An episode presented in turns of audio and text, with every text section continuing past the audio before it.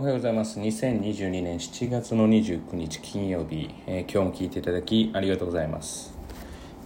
えー、まあこれもちょっと話したことあるかもしれませんが、えー、こういう仕事をしているとああ成績上がるなとかうまくいき始めるなっていうこう雰囲気とか、え取り組みとか、まあ、こういうことっていうのがこう肌感覚でわかるんですね。で、まあ、説明を主とした仕事をしているんですが、えー、実はそれ説明がつかないというか,、まあ、か感覚なので同じことを2人がしていても、えー、こっち A 君は例えば A さんは成績が上がるんだけれども B さんは成績が上がらないとか、まあ、こういったものがあるんですよね。まあ、当然それにはこう例えば何て言ったらいいんですかねその確認テストでの結果であるとかまあ、その授業中の取り組みであるとか、まあ、そういったこともこう加味はされてると思うんですけれども、まあ、昨日ですねちょっと一人の中3のこうノートの取り方っていうのは、まあ、非常に良くて、えー、と説明できないんですけどちなみにそのノートの取り方って言ったら学校の先生とか多分親御さんが見られたらいやそれダメなんじゃないの？って言われるような取り方なんですね。でも私からするとああ絶対上がるな成績っていう感じなんです。これなかなか説明がつかなくてまあ言ったら雑多に書いてもいいんだけれども自分でどれだけそれをこう理解しながらやるかっ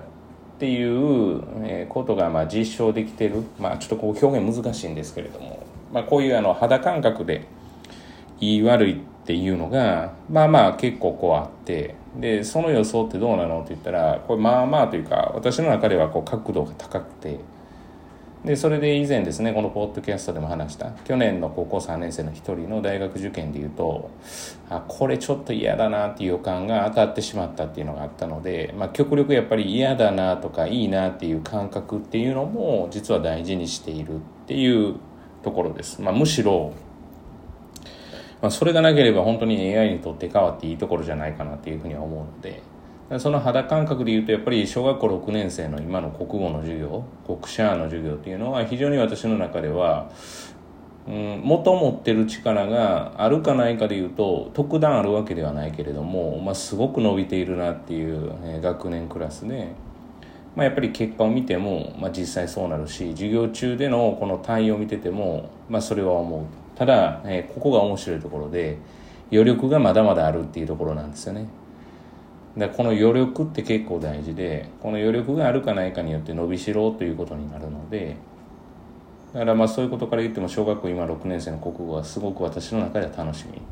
あのまま鍛えていた国語どのぐらいまでいくのかなっていうこととまあそれとプラスして昨日の中3の一人の生徒ですよね。うんまあ上がるだろうなっていう。あのノートの取り方だけです。だからそのその生徒の例えば他の部分っていうのは度外視してですね。そしたら上がらない生徒も分かりますかって言ったら分かります。ここはもうやってることがちぐはぐな生徒は上がらないです。まあ例えば別に学年問わずですけれども、まあ、よくよく質問めっちゃしてくるんだけれども、えー、全然上がらないとか逆にその質問の意図が分かっね、質問っていうことというよりも私の目を気にしてやってるから、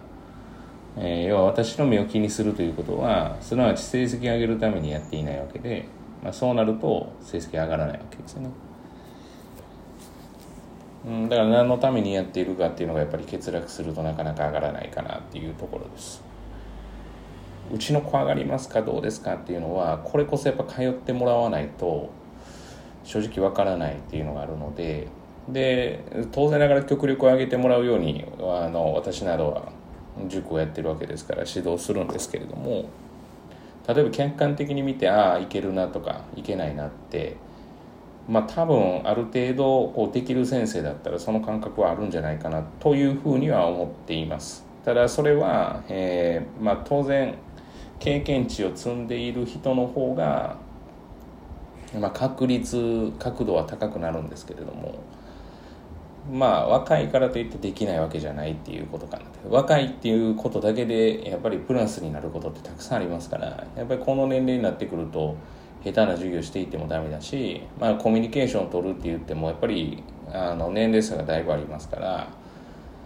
だからそこのまあ当然ギャップがあるわけで、まあ、ギャップがあれど要は話すことが例えば高校受験とか勉強のことっていうふうなことで考えると別に私は全然ギャップを感じてはいないんですけども子供たちが感じてるかなっていうのがあるので、まあ、別に大丈夫じゃないかなっていうふうには思ったりしています。ですから、まあ、そういうことが判断できる、えー、大人がいればただ判断ができたからといって必ずアドバイスをするべきではないというふうに思ってるということです。これはもう常に言ってることです。相手が聞く耳がなかったら言ってはいけないのでまあじゃないかなと思います。もし判断を、え、してほしいというかどうなるんだろうというのをしてほしい方は、まあ、これこそ実はすいません、まあ、ちょっとだけ相談では分からなくて通っていただかないと分からないというのがありますから、まあ、うちは入塾金取っていませんからまあ、ちょっとの間通っていただくっていうのもありかなというふうに思います。えー、本日は以上です。今日も聞いていただきありがとうございました。えー、皆様にとっていい一日と本日がなることを願いまして、また次回お会いしましょう。では。